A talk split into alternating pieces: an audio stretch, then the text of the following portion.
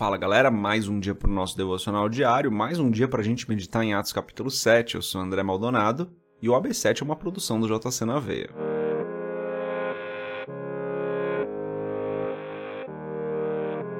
Antes da gente continuar, se você não é inscrito no canal do YouTube, se inscreve, deixa seu curtir aqui nesse vídeo se você estiver assistindo no YouTube, se você estiver ouvindo no Spotify, avalie a gente aí no Spotify, segue a gente, tá bom? Ah, independente de onde você estiver assistindo ou ouvindo esse episódio do podcast, compartilha com um montão de gente.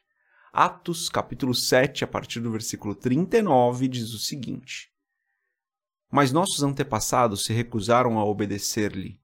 Pelo contrário, rejeitaram-no, e em seus corações voltaram para o Egito. Disseram a Arão: Faça para nós deuses que nos conduzam, pois a esse Moisés que nos tirou do Egito não sabemos o que lhe aconteceu. Naquela ocasião fizeram um ídolo em forma de bezerro. Trouxeram-lhe sacrifícios e fizeram uma celebração em honra ao que suas mãos tinham feito. Mas Deus afastou-se deles e os entregou à adoração dos astros, conforme o que foi escrito no livro dos profetas. Foi a mim que vocês apresentaram sacrifícios e ofertas durante os quarenta anos no deserto, ó nação de Israel. Ao invés disso, levantaram o santuário de Moloque e a estrela do seu deus Renfã, ídolos que vocês fizeram para adorar. Portanto, eu os enviarei para o exílio, para além da Babilônia. Até aqui, até o verso 43. Vamos fechar os nossos olhos, curvar nossa cabeça e fazer uma oração, começar esse dia com mais uma oração. Pai, em nome de Jesus, nós declaramos que o Senhor é o Deus Santo. O Senhor não falha. O Senhor não tem parte alguma com o pecado, porque o Senhor é santo. E ser santo significa que o Senhor não tem nenhum vestígio de pecado em ti. O Senhor é puro, é perfeito. Não existe nenhuma mancha do pecado no Senhor, porque o Senhor é santo. O Senhor é santo. E essa é a nossa declaração essa manhã: o Senhor é santo. Na sua santidade, Pai, perdoa os nossos pecados Perdoa as nossas falhas, com a sua misericórdia nos alcança de maneira que nós sejamos perdoados, porque nós erramos, porque nós falhamos, porque nós precisamos melhorar. Eu peço que, como está escrito na tua palavra, mais uma vez a sua misericórdia se renove e o Senhor esteja conosco. Pai, eu te agradeço porque até aqui o Senhor tem nos ajudado, o Senhor tem nos conduzido, o Senhor tem nos guardado, mesmo quando nós não vemos, mesmo quando nós não percebemos, mesmo quando nós é, falhamos, o Senhor permanece fiel, o Senhor está conosco, o Senhor está nos guardando, o Senhor está nos protegendo.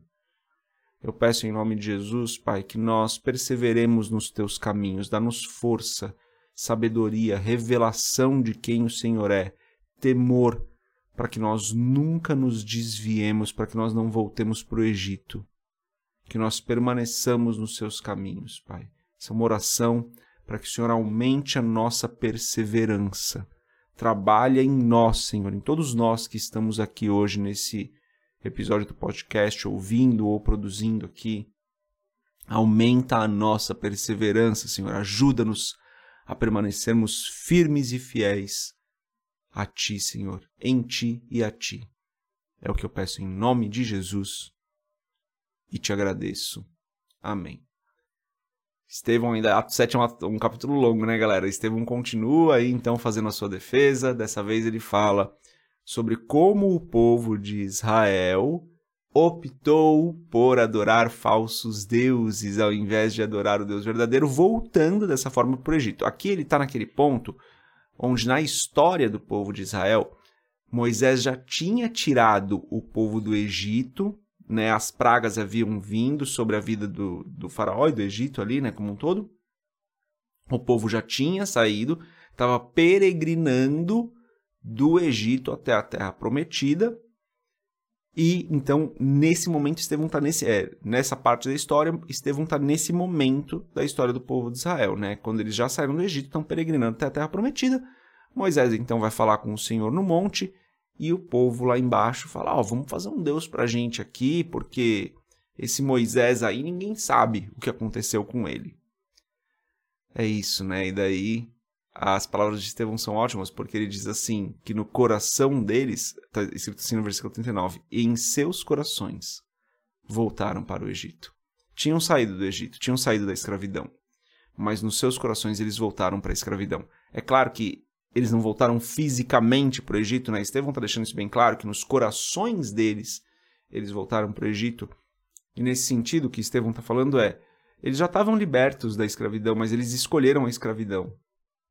Eles escolheram voltar para o Egito. O Egito espiritual ali, né, que é onde eles não servem a Deus, mas eles servem um Deus falso. Eles não servem o Deus verdadeiro, eles servem um Deus falso. Então eles é, têm um altar, como o próprio Estevão fala, né? Tem um altar para Moloque, é, o outro Renfan, que é o outro Deus que ele usa aqui, né? É, para explicar. Então, o povo de Israel decidiu voltar para o Egito, voltar para a escravidão. E quando eu leio essa passagem, eu entendo que isso é uma passagem que fala sobre perseverança, sabe? Fala sobre nós não voltarmos para o Egito nos nossos corações, não voltarmos para uma vida de escravidão, não voltarmos para a vida de pecado, porque no nosso caso, que não éramos escravos no Egito fisicamente, nós éramos escravos do pecado no espírito a nossa vida estava escravizada pelo pecado.